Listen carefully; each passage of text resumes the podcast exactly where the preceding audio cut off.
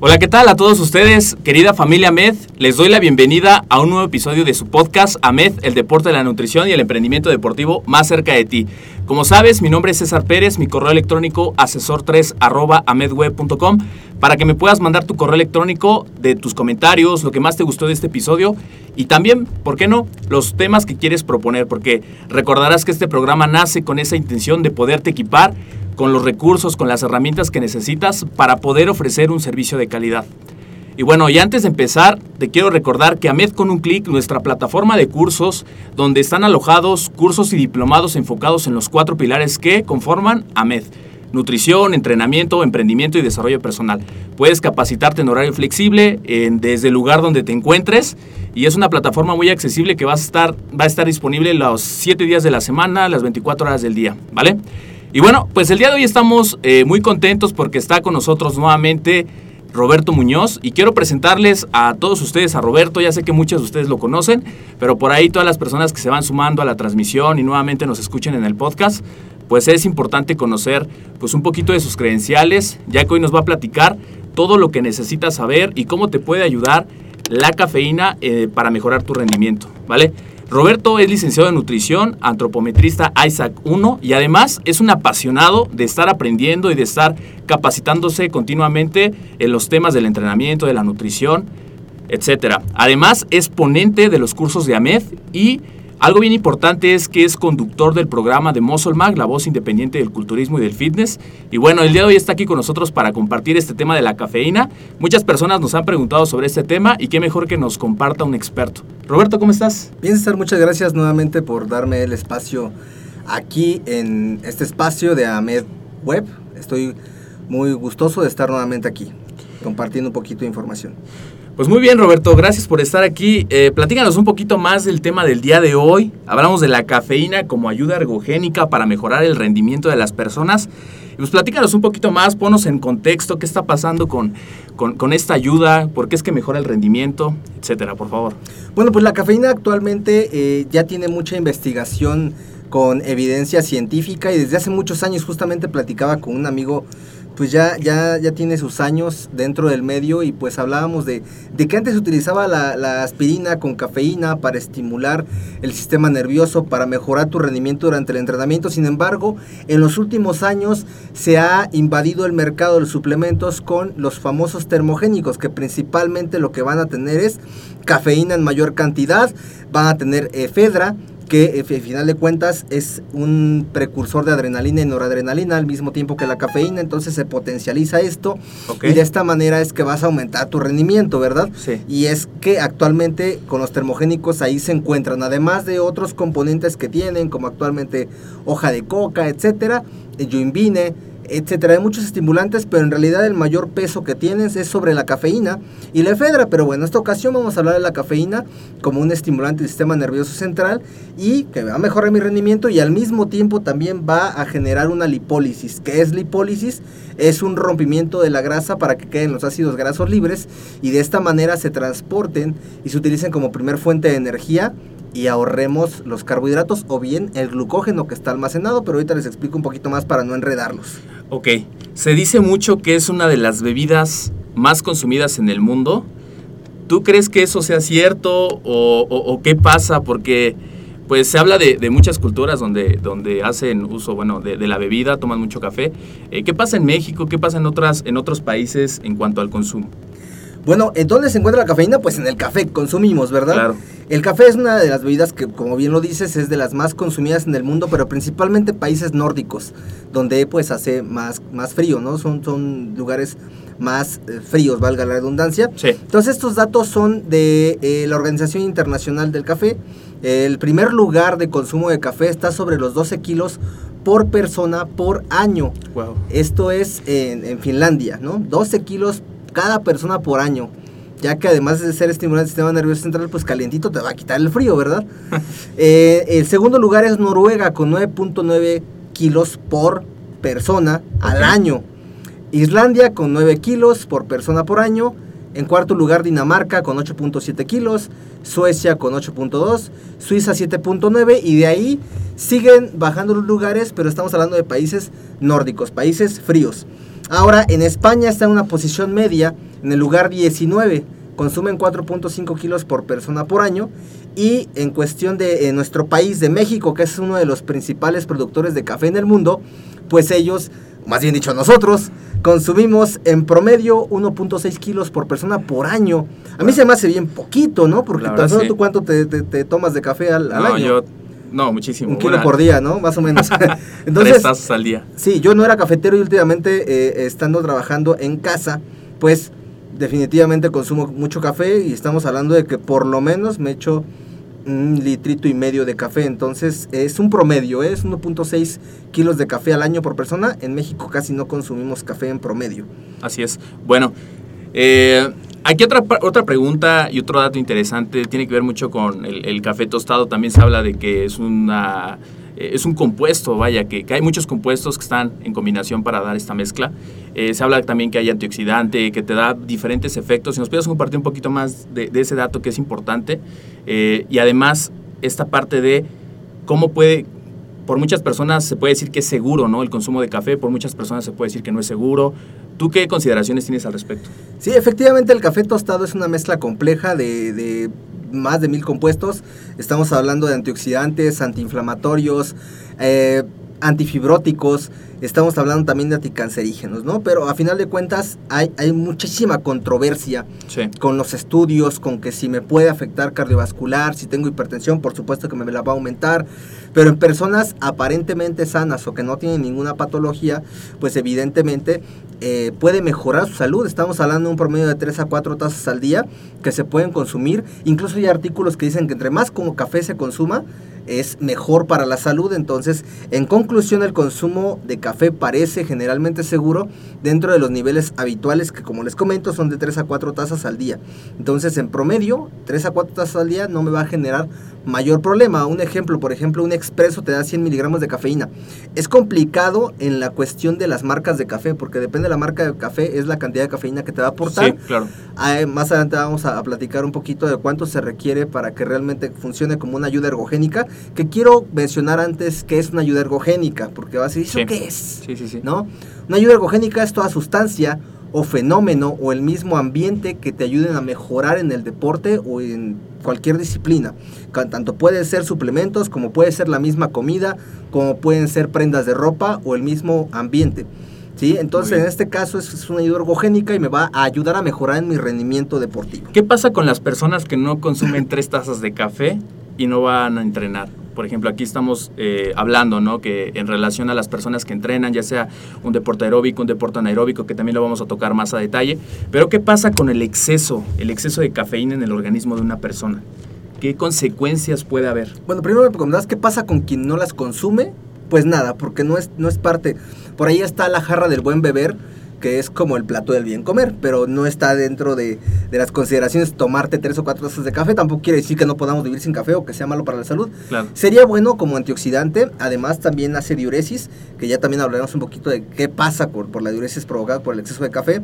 Eh, si hay un exceso de cafeína, pues te repito, eh, hay estudios que indican que entre más café, pues es mejor. Sin embargo, hay otros que dicen que puede haber efectos cardiovasculares.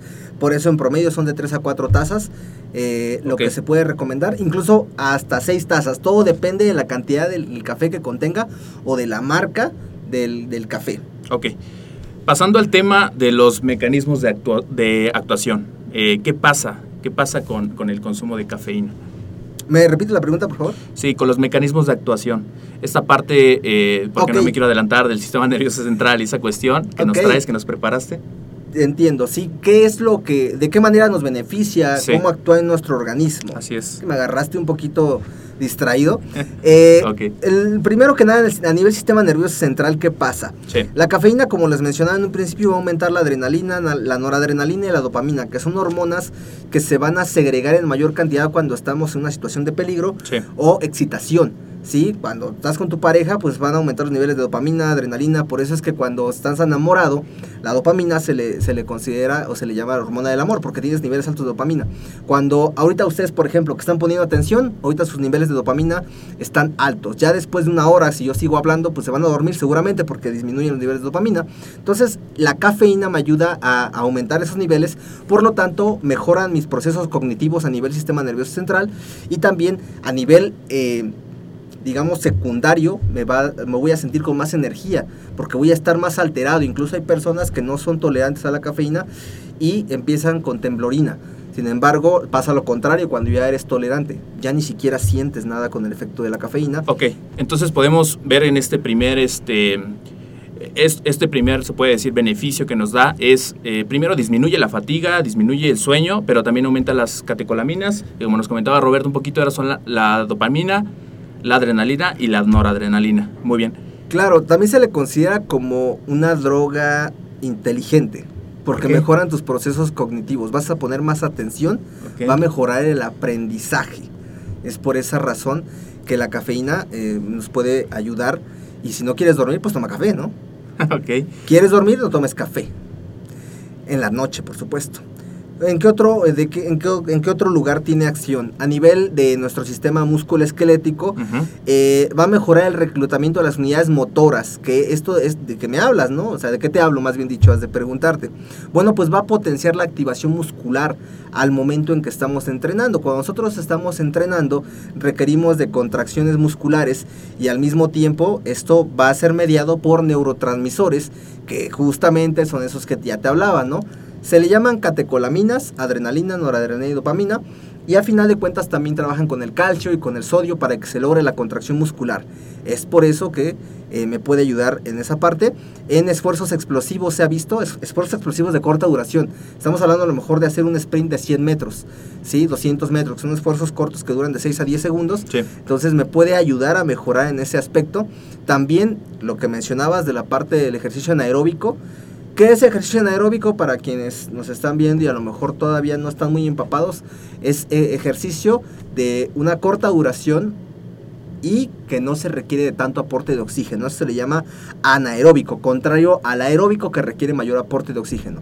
Entonces, en esa parte me va a facilitar a que tengamos un mayor volumen de trabajo, es decir, voy a tener mayor resistencia para ejecutar ese ejercicio y al mismo tiempo me puede ayudar a aumentar las ganancias de fuerza. Así es. Ahorita tocas algo bien interesante y nos vas a también compartir como el, tercer punto, el tercer mecanismo de acción. Pero aquí decías algo del calcio. ¿Qué pasa con una persona que además de, acudir a la cafeína, ya está con una suplementación, llámese de calcio, de vitamina C, diferente suplementación? ¿Qué, pasa? ¿Sí, ¿Sí es recomendable, no es recomendable? Bueno, hay algo que se llama interacción fármaco-nutriente. Y bueno, el hecho de combinar medicamentos con algunas comidas o nutrientes va a evitar que alguno de los dos no llegue. Uno termina de se, se le llaman elementos quelantes. Por ejemplo, el café es quelante o secuestra al calcio. Hay muchas personas mayores que toman su calcio, su tableta de calcio con café o, el bueno X marca y eh, si se lo toman así va a inhibir la absorción de calcio.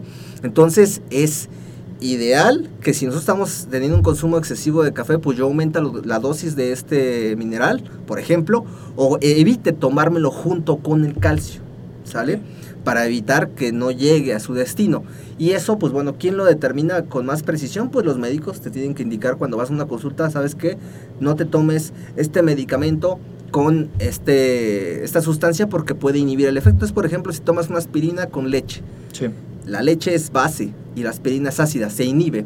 O, por ejemplo, puede aumentar la toxicidad tomando con jugo de toronja, cosas que a lo mejor no, sabemos y eso pues el médico es el responsable, por supuesto. Muy bien. Bueno, regresando aquí a los mecanismos de actuación, ya nos compartías el primero, esta cuestión del sistema nervioso central, eh, la parte del sistema muscular, cómo interviene. ¿Qué hay del tercer punto que nos compartes? Eh, el a nivel metabólico, ¿sí? a nivel sistemas energéticos, cómo funciona, va a facilitar que nosotros utilicemos la grasa como fuente de energía. Primero que nada la moviliza, como ya les dije, va a generar una lipólisis. Todo concepto que ustedes vean que dice lisis significa rompimiento o degradación. Si dice lipo, estamos hablando de degradación de lípidos para que queden los ácidos grasos libres. Estos son transportados por un aminoácido que consumimos en suplementación que ya se ha encontrado por evidencia que no tiene gran efecto de pérdida de grasa corporal, que es la L-carnitina, la endógena, la que nosotros producimos, es la, es, es la que hace el transporte de esos ácidos grasos libres adentro de la mitocondria, donde ahí se va a utilizar como primer fuente de energía. Entonces, ¿qué me quiere decir esto? Que si yo estoy utilizando grasa como primer fuente de energía, voy a ahorrar mi glucógeno, mi reserva de energía de glucógeno la voy a ahorrar, por lo tanto voy a utilizar mayor cantidad de grasa. Y es por eso que está inmersa dentro de los componentes de los termogénicos. Sin embargo, ya analizando suplementos alimenticios, pues en realidad lo que más tienen es cafeína y no, no tienen ni siquiera la dosis mínima de los otros. Y hay algunos otros elementos que tampoco está comprobado que funcionen. Entonces, pues a final de cuentas, cafeína es lo que se, se requiere para esa movilización de los ácidos grasos. Y esto va a beneficiar especialmente al rendimiento de deportes de resistencia. Estamos hablando que son deportes de mayor duración. La resistencia por definición es soportar la mayor cantidad de tiempo una actividad. ¿sí? Eso sería resistencia. Y de esta manera, como les dije, nosotros vamos a conservar el glucógeno y la fatiga va a llegar más tarde. Muy bien. Fíjate que aquí algo también que, que, se me ocurre mucho, porque hablas de la cafeína. Eh, por ahí encontré un pequeño texto que decía que la estructura de la cafeína no va a variar en función de su fuente. Llámese que la cafeína, bueno, obviamente está en el café, está en el té, está en el guaraná. ¿Qué recomendaciones también para las personas que toman café y a lo mejor no está su organismo como para tomarlo en las cantidades eh, igual recomendables y, que acuden al té y que acuden a otra sustancia? Eh, ¿También el efecto puede ser de gran impacto como si tomaran cafeína? Sí, claro, por alguna razón no la pueden consumir, entonces otras opciones, eh, por ejemplo, guaraná, que contiene un 22% de cafeína promedio, bueno, pues también igual, eh, no va a ser como tal cafeína, pero a final de cuentas es estimulante, o tomar té verde, ¿no? Por ejemplo, pueden utilizar otras opciones. Muy bien. ¿Qué pasa? Ya, bueno, ya tocamos estos mecanismos de actuación, ya nos platicabas del metabolismo, ¿y qué otro punto toca este tema? Por ejemplo, en cuestión hormonal, se ha encontrado que eh, parece que determinada dosis puede ayudar a aumentar los niveles de testosterona, que estos, todavía hay muy poca información, pero también ya existe evidencia de que pudiera ayudar, pero al mismo tiempo de que aumenta testosterona puede aumentar el cortisol, que el cortisol es una hormona antiinflamatoria, pero al mismo tiempo también catabólica y va a hacer que tú eh, aumentes sus niveles de glucagón, entonces gastes mayor cantidad de glucógeno. Entonces, no está claro todavía, se sigue investigando, pero ya se ha encontrado algo de evidencia en esto. Y en condiciones de déficit de sueño, me puede ayudar muchísimo, como ya lo mencionábamos. Si es que eh, yo no dormí bien, por ejemplo, yo la noche anterior al día de hoy, pues dormí tres horas escasamente por cuestiones de trabajo. Entonces a las 5 de la mañana pues yo tenía que despertarme para poder ir a entrenar a una persona. Entonces pues obviamente yo tuve que recurrir a esta gran ayuda de la cafeína, ¿no? Yo soy fanático de la cafeína. Yo también. Yo creo que muchas personas que te están conectando, están participando también. Pues muy bien. Eh, aquí hay una pregunta que sé que muchas personas ahorita están pensando, que están conectando, ya sea en la transmisión, que lo van a escuchar en YouTube o bien en el podcast que ya están suscritos, es ¿en qué momento sería adecuado su consumo? Porque se habla de que antes del entrenamiento, después del entrenamiento, ¿cuál es la mejor consideración? Bueno, si tú quieres que mejore tu rendimiento durante el entrenamiento, sería mejor consumirlo antes. ¿Cuánto tiempo antes? De 30, 40 hasta 60 minutos se recomienda que se consuma previamente la cafeína para que no tengamos estos efectos ergogénicos en la mejora del rendimiento, en la mejora de la fuerza, en que te pongas loco. Porque ¿qué es lo que, qué es lo que buscan la mayoría de las personas al comprar un termogénico, al comprar un precursor de óxido nítrico? Que los ponga locos. Es lo único que buscan. Entonces, si ustedes lo quieren ponerse alterados, pues por esa razón es que se llega a utilizar la cafeína, ¿no? Ahora, eh, les repito, de 30 hasta 60 minutos es lo recomendable, todo depende si es líquida, si es en tabletas, porque bueno, en algunas ocasiones pues es más práctico en tabletas, pero bueno, hablaremos en un ratito de esa parte. Entonces, si es antes del entrenamiento va a ayudar a mejorar tu rendimiento, si es posterior a se ha descubierto que ayuda a mejorar la síntesis de nuevo glucógeno, es decir, a que rellenes tus depósitos de glucógeno y si lo combinas con carbohidratos se almacena mejor. ¿sí? Por esa razón es que también se puede consumir después del entrenamiento. Entonces tomas tu cafeína antes y después, pero todo depende para que lo quieras. Si también estamos hablando de que quieres llegar a esa famosa quema de grasas, pues tómatelo antes del entrenamiento, ¿no? Y de esta manera, pues te puede funcionar tanto antes para la utilización de las grasas como fuente de energía y mejorar tu rendimiento, o después para que tú puedas ayudar a la reposición de glucógeno. Y si lo combinas con carbohidratos, mejor. Muy bien. Aquí otra pregunta que también surge muy interesante es el tiempo que tarda en eliminarse la cafeína en el organismo de las personas? Sí, se le conoce como vida media, cuánto tiempo va a estar circulante y luego en lo que se desecha, ¿no? En lo que ya no tiene el efecto. Eh, va a durar un promedio de entre 4 hasta 9 horas. Todo depende de cada organismo de la persona. Por eso es que si tú te tomas la cafeína, pues a las 12 del día que vas a entrenar, por ejemplo, las que son a más de casa, pues obviamente eh, se la toma a las 12, a las 6, a las 9 de la noche sin problema, ya van a poder eh, estar estables, valga la redundancia de mis palabras, y a lo mejor ya se pueden dormir, que son las 10 de la noche, las 9 de la noche. Sin embargo, si tú vas a entrenar a las 8 de la noche y tomas cafeína y no eres todavía tolerante, es decir, no estás acostumbrado a, pues seguramente te van a dar las 3 de la mañana en tu cama dando vueltas porque va a estar alterado. Y no se diga con un termogénico que además trae efedra. Claro. O si hacen sus combinaciones de, de precursores de óxido nítrico con cafeína y entre otras cosas que, que le ponen, bueno, pues peor tantito, ¿no? O hay, o cóctel. incluso personas o atletas que llegan a utilizar eh, cocaína, incluso como una droga recreativa y que además lo trasladan al deporte, pues ahí les cuento, no van a tener muchísimo desequilibrio por no dormir y recuerden que parte importante de la reparación pues, de mi organismo pues va a ser el sueño, el descanso. Ok. Aquí vamos a pasar también algo que muchas personas, sé que muchas personas lo van a preguntar, pero es la dosis recomendada. Si nos pudiera decir un dato, dosis recomendada al día para que no afecte mi entrenamiento y mi salud, ¿cuál sería? Paren oreja los que nos están viendo pues Tome nota. lean completamente eh, lo que estamos indicando y escúchenlo. Eh, la mayoría de los estudios pues, nos van a indicar de 3 a 6 miligramos por kilogramo de peso, eso es lo que se recomienda. Si vas comenzando, pues hay que irnos a la dosis baja, 3 miligramos por kilogramo de peso. En promedio, eh, en cuestión de, de los varones, pues son dos tabletas, cuestión de las mujeres, promedio es una tableta, si hablamos de la suplementación con tabletas, si hablamos de café, habría que ver pues eh, la marca del café, cuánto contiene de cafeína y pues como les repito, si es un expreso trae 100 miligramos de, cafeína, entonces eh, hay que ver cuánto contiene nada más. Ok, aquí tocaste un tema bien importante y, seguimos con esa hilación del tema. ¿Qué hay de las tabletas? ¿Qué hay del café en presentación líquida? Eh, ¿De qué depende? ¿Cuál puedo acudir? ¿Qué, qué dosis? Etcétera. Esa cuestión yo creo que es algo que también muchas personas se preguntan, ¿no? Porque habrá quien tiene sus tabletas, ¿ya lo tendría que cambiar? ¿O, o- o en qué casos? Etcétera. Sí, eh, la cafeína cuando estamos hablando de tomarte un café líquido, si yo le pongo a esto café, si le pongo proteína, si le pongo cualquier estimulante, se va a absorber más rápido y va a tener un pico en corto tiempo. Si hablamos de una tableta, pues va a liberarse más lentamente. Todo depende si es cápsula, si es tableta. Si es cápsula, se libera más rápido que la tableta, pero más lento que, que- que un líquido completamente. Entonces, depende de eso el, el hecho de que vayamos a consumir. Si yo voy a consumir un café, pues, pues, mi pico de acción va a ser a los 40 minutos aproximadamente, 42 minutos, 45 minutos.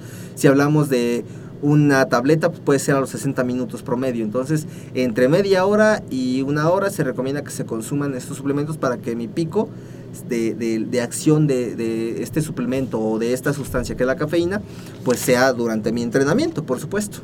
Ok.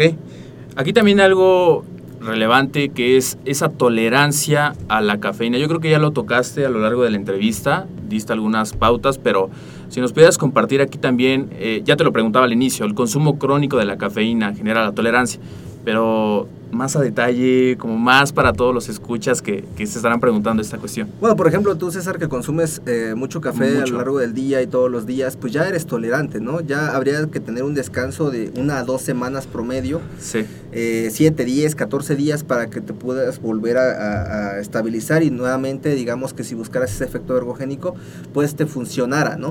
Pero, por ejemplo, una persona que nunca ha tomado café o que casi no toma café, pues seguramente... eh, no, no va a tener mayores efectos. Es decir, ya en las investigaciones se ha encontrado que en cuanto a entrenamientos de fuerza o potencia, que son mayores eh, esfuerzos, pues sí, sí merma el hecho de que tú ya, por ejemplo, tú César, que consumes mucho café, pues ya no, ya no te va a beneficiar cuando vas al gimnasio, no vas a sentir absolutamente nada porque es como tomar agua.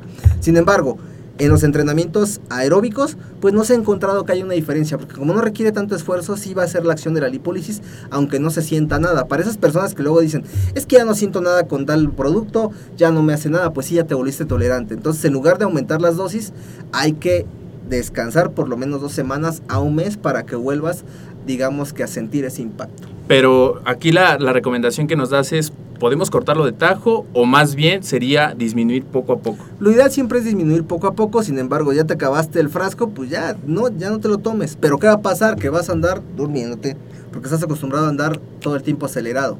Entonces, si tú lo bajas de golpe, puede ser que sientas un bajón muy fuerte. Entonces, eso nos referimos con la tolerancia a la cafeína y cualquier persona que consume un precursor de óxido nítrico o que toma eh, café en tabletas o, en su forma natural, pues obviamente va a tener una, digamos, una tolerancia. Ok. Fíjate que algo que también me resultó importante, interesante que nos compartías, eh, con, eh, combino el café con la proteína, con diferentes suplementos. ¿Qué pasa cuando viene la combinación de la cafeína con la creatina? ¿Qué se ha encontrado de esta combinación? Fíjate, hay un mito que, bueno, hace muchos años se sabía que si tú combinas cafeína con creatina se inhibía el efecto de alguna de ellas. Incluso hay varios artículos donde indica que se llega a inhibir y hay algunos otros, por ejemplo, eh, más recientes, demuestran que la cafeína no afecta los niveles de fosfocreatina, que es la forma en que se almacena la creatina en mi tejido muscular o en mis células musculares. Entonces, aún existe controversia. Sin embargo, ya se ha encontrado que no tiene que ver una con la otra, no se inhibe el efecto, pero también existen otros que sí. Entonces, todavía hace falta. En, esta parte no hay nada escrito, no hay nada escrito en nutrición, no hay nada escrito en entrenamiento, no hay nada escrito en la medicina, porque mañana puede salir un estudio distinto. Entonces, con base en todo lo que leemos, en todo lo que escuchamos, hay que formar un criterio, hay que hacer pruebas, porque yo no digo que no lo utilices, yo no digo que sí. Haz pruebas con tus entrenos, con tus clientes, a ver cómo le funciona. Pero lleva tú una bitácora. ¿Sabes qué? Te mandé tantos miligramos a lo mejor mejoró tu fuerza, empezaste a cargar más, o simplemente no pasó nada, o me perdiste mayor grasa corporal que si hacemos el protocolo sin que utilices cafeína. Entonces llévate una bitácora, todo tu registro para que realmente se vea si hubo algún cambio. Ok. Ahorita que dijiste esta cuestión de los protocolos, de las recomendaciones, porque hablamos de la tolerancia. Eh, ¿Cuándo es recomendable? Si una persona ya está en entrenamiento de fuerza, entrenamiento aeróbico, que lo tome durante cada sesión o, por ejemplo, que lo tome en una sesión, descanse tres sesiones? ¿Cuál es lo recomendable también para que no, no estén siempre dependiendo de esta sustancia? Fíjate que se recomienda que si tú vas a utilizar estimulantes o incluso el mismo alimento, una mayor cantidad de carbohidratos, que sea cuando realmente vas a entrenar más intenso. Por ejemplo, cuando entrenamos tren inferior. lo que son los cuádriceps, los femorales, las pantorrillas, los glúteos. Estamos hablando de que estás movilizando grupos más grandes, mucha irrigación sanguínea, entonces, y principalmente las mujeres que quieren un desarrollo mayor, bueno, esos días aumentan el consumo de carbohidratos. Sin embargo, los demás días que no vas a hacer tanta carga, tanta intensidad, pues no le metas tantos carbohidratos, no le metas tanta cantidad de cafeína o tantos estimulantes. Sin embargo, sí, puedes usarla a diario o lo recomendable es cuando sean más intensos, cuando realmente lo requieras. Lo mismo que con los precursores de óxido nítrico, que no es el tema de hoy, pero nos llegan a preguntar que si el precursor de óxido nítrico se puede considerar como cafeína, pues no se considera como cafeína, pero es uno de los ingredientes principales.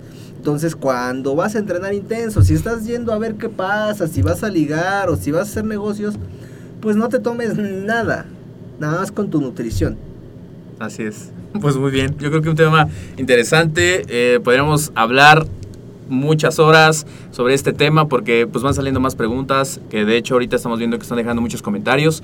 Eh, al final los vamos a leer. Y me gustaría mucho, Roberto, que nos pudieras dar un breve resumen de lo que compartimos el día de hoy para aquella persona que se conectó tarde, para las personas que están en el podcast y le dieron, no sé, ahí eh, clic a, la mitad de la, entrevista y quieren ponerse al, al, tanto de la entrevista. Si nos pudieras dar una pequeña recapitulación de lo que vimos el día de hoy y un último consejo para las personas. Claro que sí. Eh pues bueno, un resumen muy, muy, muy resumido, por supuesto, que hablábamos de que México es uno de los países productores del, de café, es uno de los principales productores de café, pero somos los que menos consumimos un promedio de 1.6 kilos por persona por año a comparación de países fríos. Entonces, ¿por qué? ¿Por qué café? Porque ahí se contiene la cafeína principalmente. Y bueno, pues también eh, hablábamos de mecanismos de actuación, ¿no? donde es donde van a actuar a nivel sistema nervioso central, van a liberar catecolaminas, adrenalina, noradrenalina, dopamina, que estas son eh, también hormonas y también son neurotransmisores que se liberan cuando estamos en una situación de estrés, cuando de peligro, me van a saltar, me vienen correteando, me corretea un perro, estoy excitado con mi pareja o estoy enamorado. En esas situaciones se liberan estos neurotransmisores, entonces el café puede aumentar esto, además de que ayuda a que tenga una mayor concentración, a que me mantenga despierto por esa razón. A nivel muscular hay mayor recepción, incluso no lo mencioné, pero los receptores GLUT4, que son los que van a, ingresar la glucosa a través de la insulina que me ayuda a transportarla, pues esto va a hacer que se fije mejor el glucógeno, los carbohidratos para que yo tenga energía, por eso que la cafeína va a ayudar en esa parte. Aumenta la fuerza, aumenta mi rendimiento en esfuerzos anaeróbicos y en ejercicios aeróbicos, va a ayudar a que yo utilice más grasa como fuente de energía. A nivel eh, de, sistemas energéticos es esa parte, ¿no?